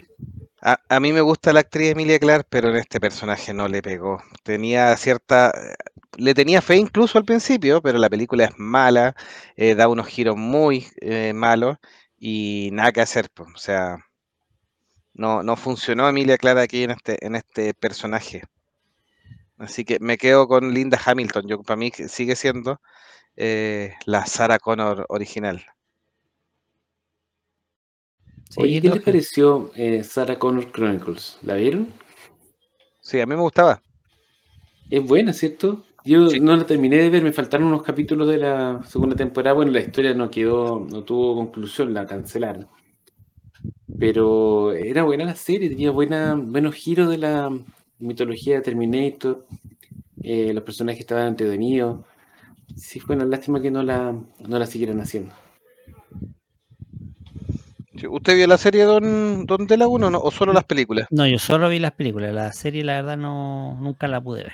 Nunca la pude ver. Cuando estuvo en el cable, nunca la, la alcancé y, ya- y después ni siquiera la.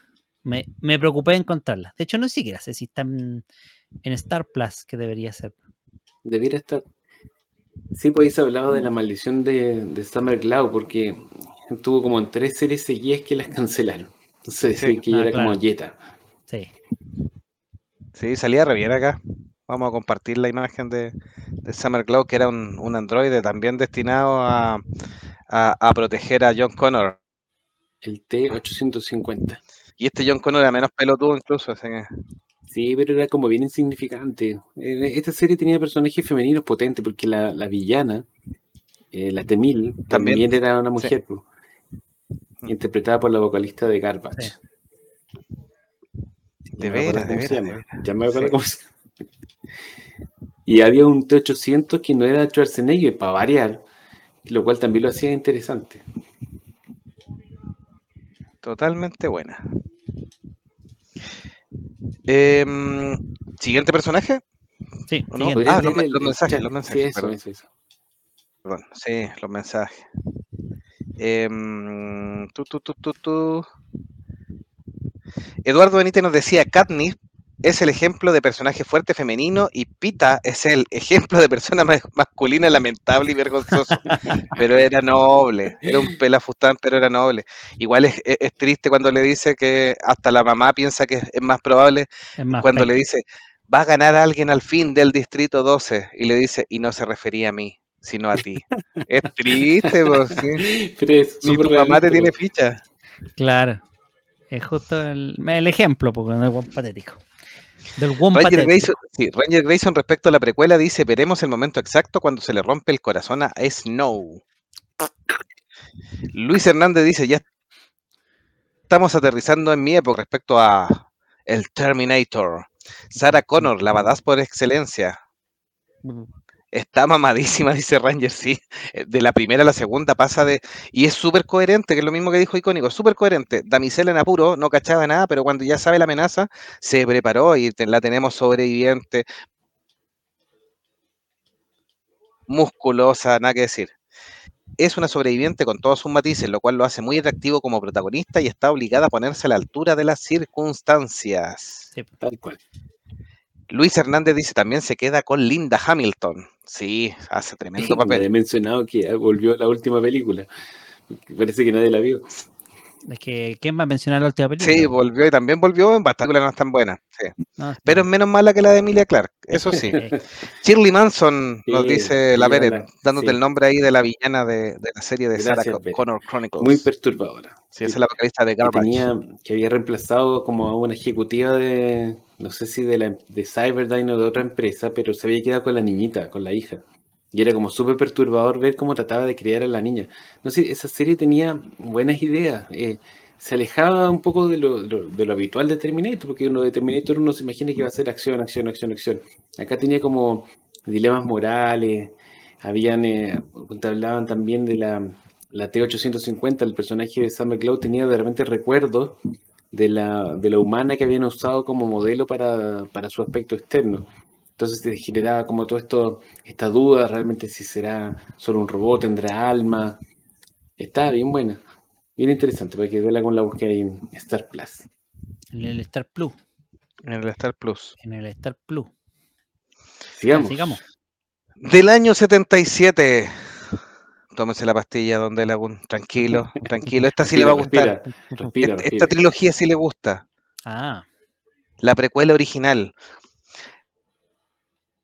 Un personaje destacado desde esos años como un personaje femenino muy eh, significativo. No me gusta usar la palabra empoderado porque en no, realidad lo ese- no se importante es que un Potente. personaje cumple su función a cabalidad, es protagonista, es heroína, eh, lo hace bien, está a la altura del resto de los personajes. No es otra que la hermana de Luke Skywalker. Mire, pesado como decirlo. No, pues Leia, la princesa de la galaxia. Primer personaje femenino, serie de ciencia ficción de los años 77 y bueno, lo cumple hasta en la secuela y después es la general a las siguientes películas, pero tenemos a Carrie Fisher interpretando a la princesa Leia. Ya, ¿dónde? ¿Qué, se- qué ¿De opinan? algún primero? Ya. a ver. em, eh, ah, dije, ¿qué está pasando? Está lloviendo. Eh, no, el, em, a ver. Claro, y desde la primera película la muestran como una persona que es muy segura de sí misma. em, claro, usar la palabra empoderada está muy de moda, pero en realidad es una persona con una alta autoestima, eh, usa muy bien su rol de, de princesa, pero no como la princesa en apuro, sino que más bien como una- con un carácter fuerte. La princesa que te apura. No, es como la princesa valiente, la que enfrenta el miedo, no es que no lo tenga, sino que se enfrenta al miedo. Eh, nadie sabía qué iba a pasar después, que, que el villano de la película iba a ser el papá, etcétera, etcétera. Pero em, desafiante, r- eh, algo de rebeldía, ¿cachai? Eh, entonces, incluso cuando aparece el galán de Han Solo, eh, no se deja conquistar a la primera, aunque claro, poquito a poquito va entregando el corazón y todo. Entonces, la muestra desde el principio hasta el final de la saga como una persona muy potente, eh, un personaje muy fuerte que lamentablemente termina mal desarrollado, pero vamos, no voy a hablar de eso. Em, claro, En la tercera película termina transformada en una esclava con Eh, bikini. sí, sí, por eso digo, pero ya ese fue Súper denigrante. Claro, totalmente en contra de lo que fue al principio, de cómo partía, sí, imagínense. Así que, bueno, nada que hacer. Pero er- pero er- er- era un era- ejemplo a seguir, pues muchas niñas era- querían ser los como deseos ella. del guatón Java, po. ¿para qué se están Sí, complicando? del guatón Lucas, quería aprovechar que la cabra ahí era Por ahí va joven. la cosa. Por ahí va la cosa. Sí, ni, ni, ni mono tenía ahí para ponerla, pues. Yo creo que si hubiera Sí, podido pero se la sí. ha puesto él. que tiene razón lo que dice de él, como es un personaje que partió súper bien, era transgresor en el sentido de que era, era mujer y no tenía el rol eh, sumiso ni de damisela en apuro.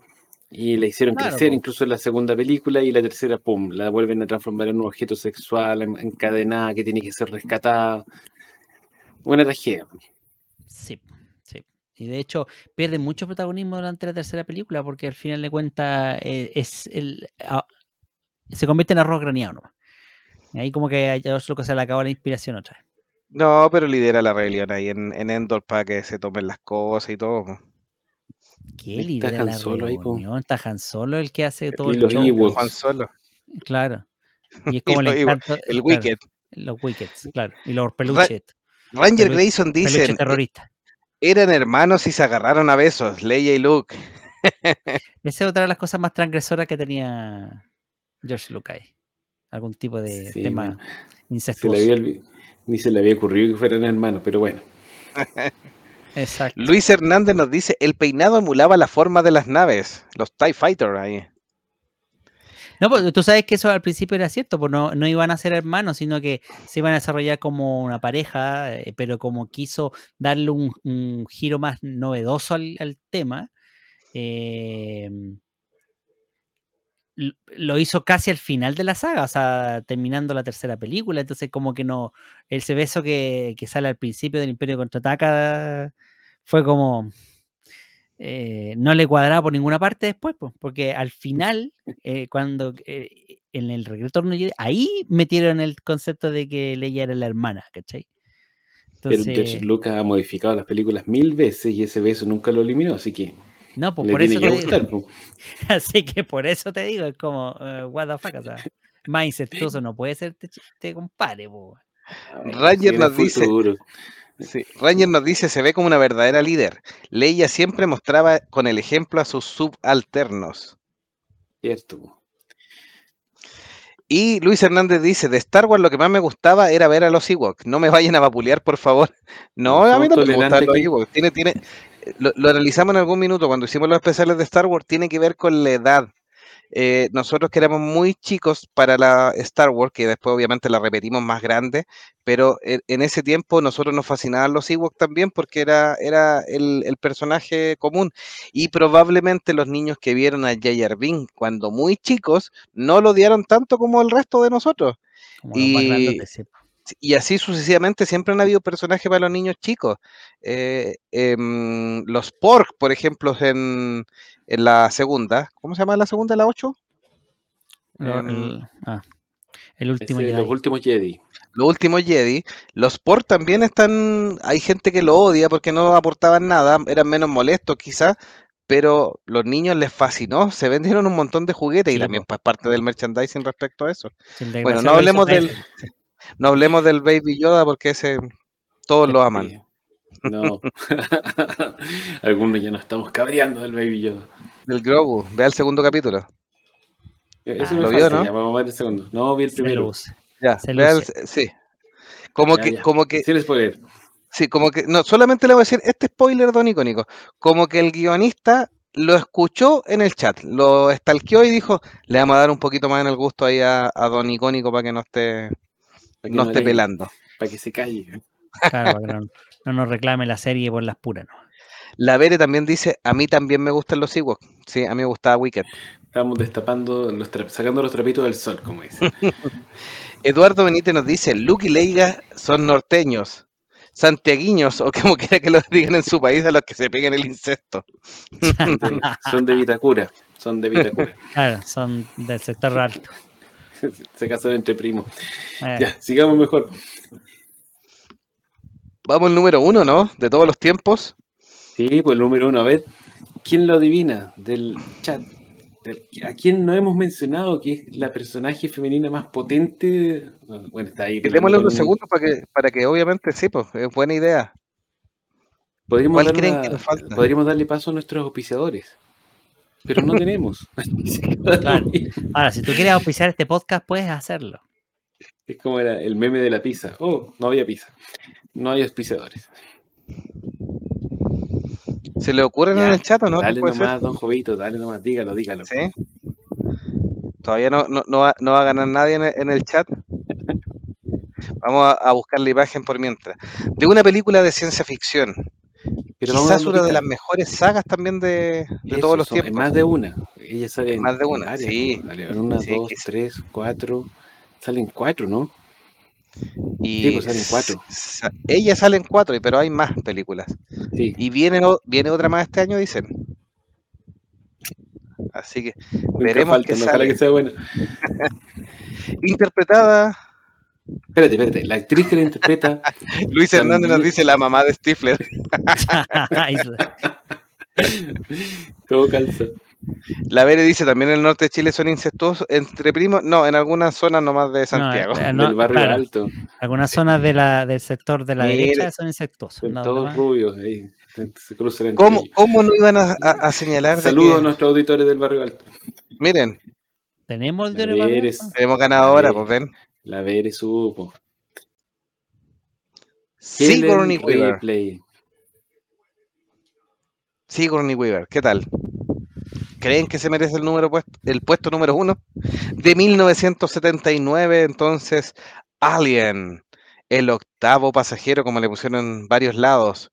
Eh, y luego en Aliens, con ese, regresa, eh, Alien 3. nada que decir, po. Alien 3 y después el regreso del Alien. Después en Alien 4, donde tira la pelota de básquetbol hacia atrás desde la mitad de la cancha y la chunta sin necesidad de efectos especiales. interpretando a la teniente Ripley eh, en esta saga de ciencia ficción y terror espacial, porque también tiene los dos. em, la Vere dice sí, se lo merece. Es un tremendo personaje, obviamente, es quien lleva la batuta y como comentamos en el especial de James Cameron, el Rey Midas de Hollywood, efectivamente no existiría alguien sin ella. Y casi la quisieron sacar en la segunda, pero James Cameron ahí dijo, no, la historia no tiene sentido sin Ripley en ella.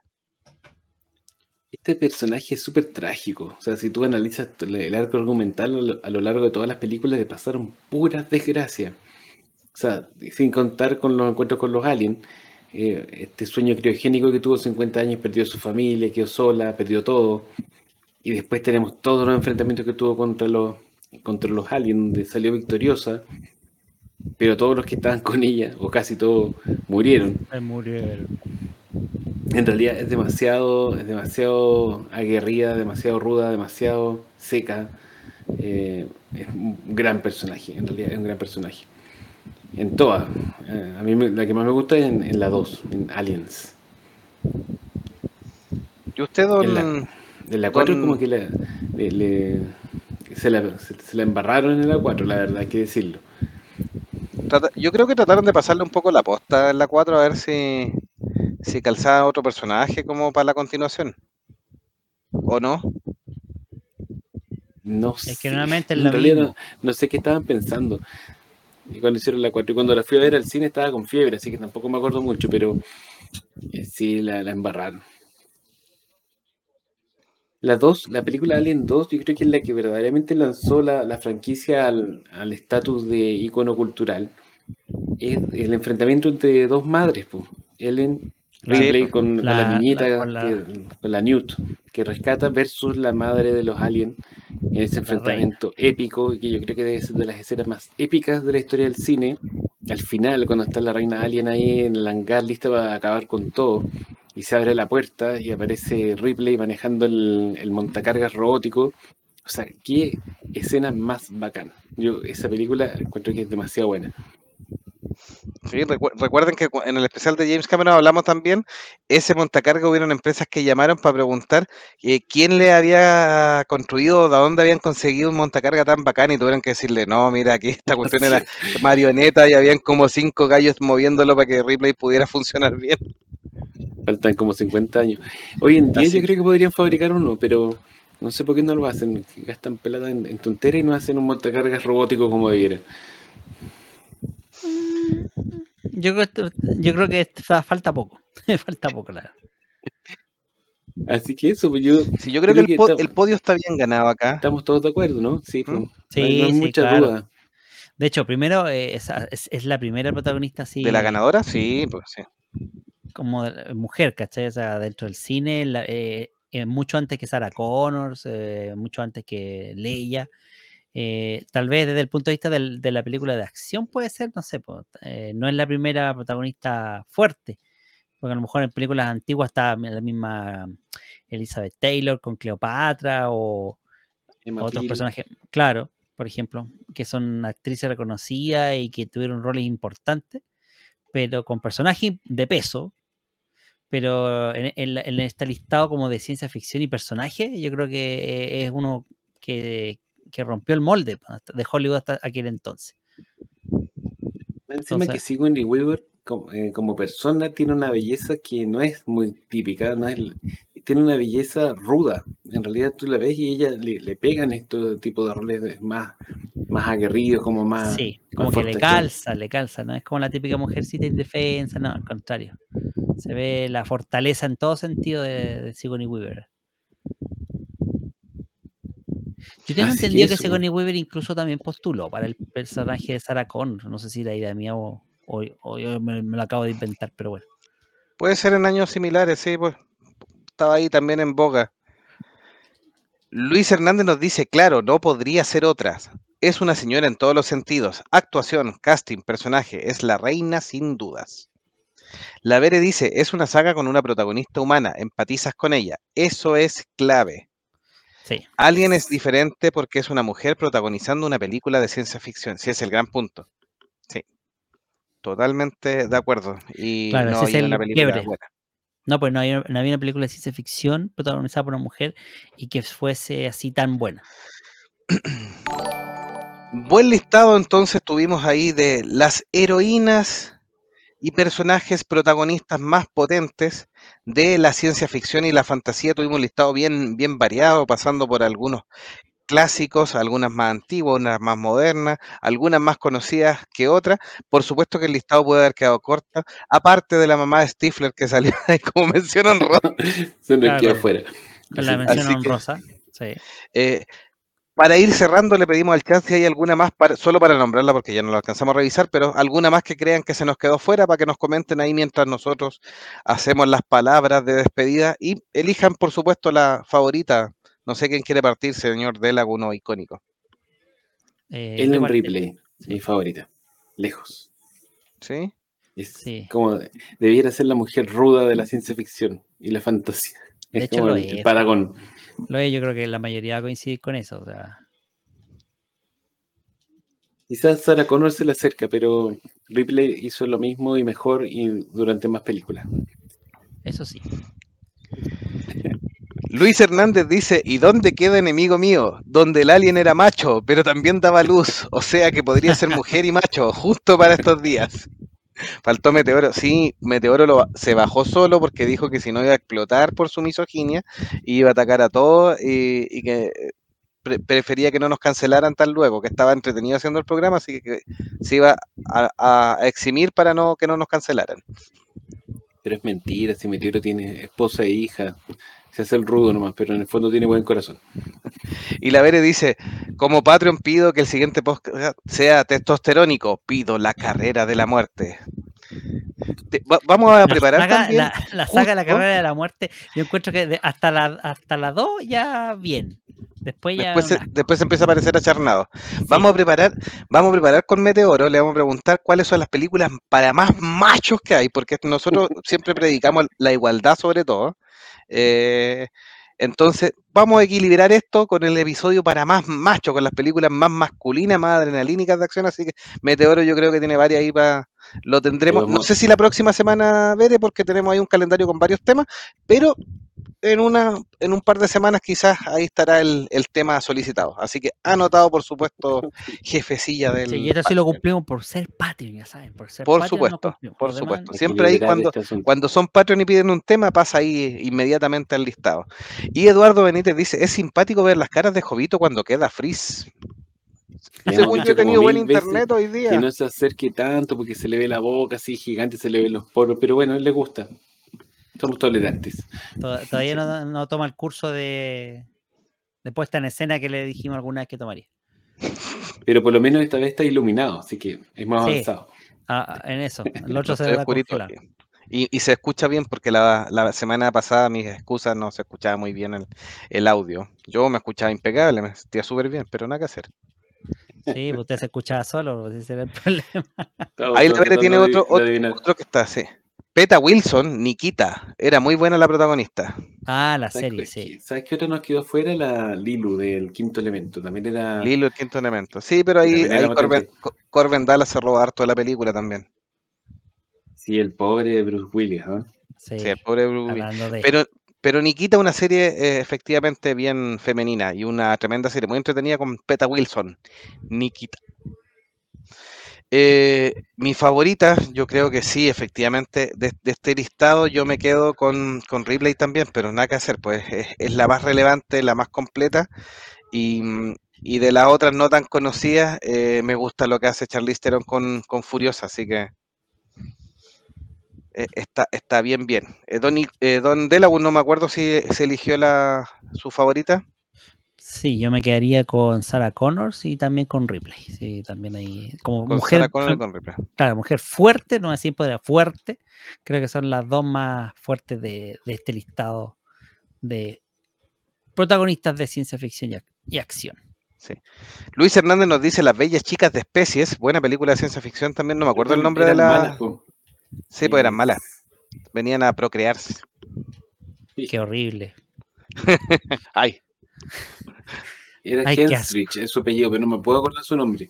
Natacha Henstry. Natasha Henstridge, gracias. Y la de bien, Alias, se la serie. memoria. Sí, Ah, la de Alias, la serie. Esa es Jennifer Garner, pues, ¿no? Jennifer Garner, sí. También, gran actriz. Me encanta. De la serie de, del amigo de- personal de icónico Gigi Abrams. Exactamente. Estaba leyendo que le habían cancelado la serie de Batman de Gigi Abrams en, en Warner, así que muy bien. Sí, sí. está No, ojo, la rescató Amazon. Sí, muy mal. mal. Muy Pero mal. por lo, menos la, por lo menos la trataron de cancelar, lo cual ya es un. Por lo menos lo intentaron. Miren, y, este, y aquí don Eduardo Benítez dice, se olvidaron de Olivia Benson, de La Ley y el Orden.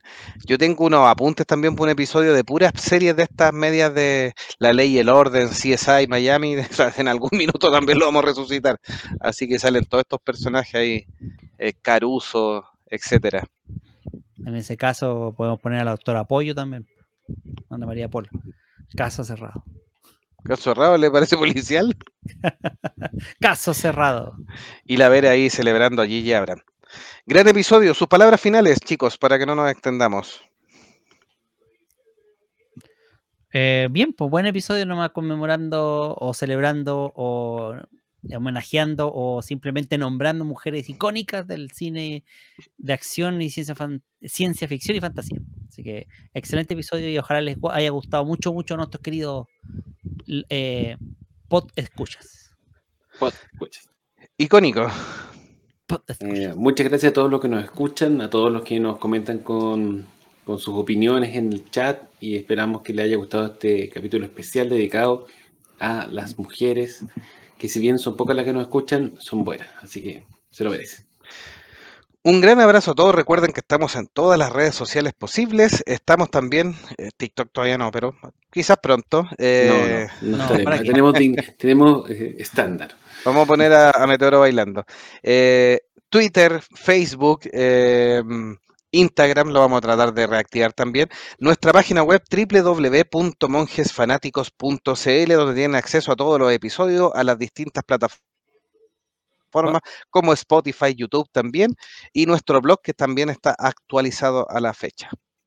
Eh, y ahí estaremos apareciendo en Amazon Music, estamos desde hace poco participando, así que también nos pueden escuchar por esa plataforma. Eh, un gran abrazo, gracias a todos los que nos Podría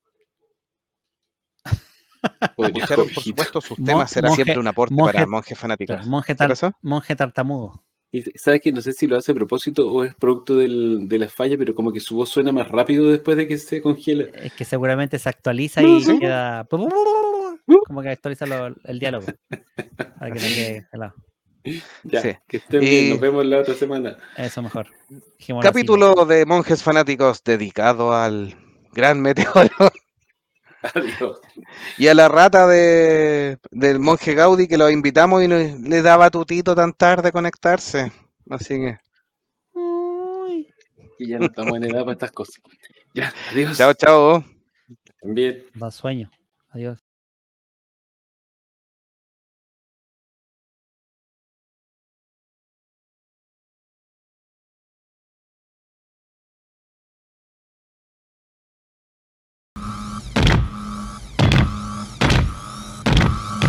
Get away from her, you bitch! Al ver a John con la máquina, todo fue tan claro.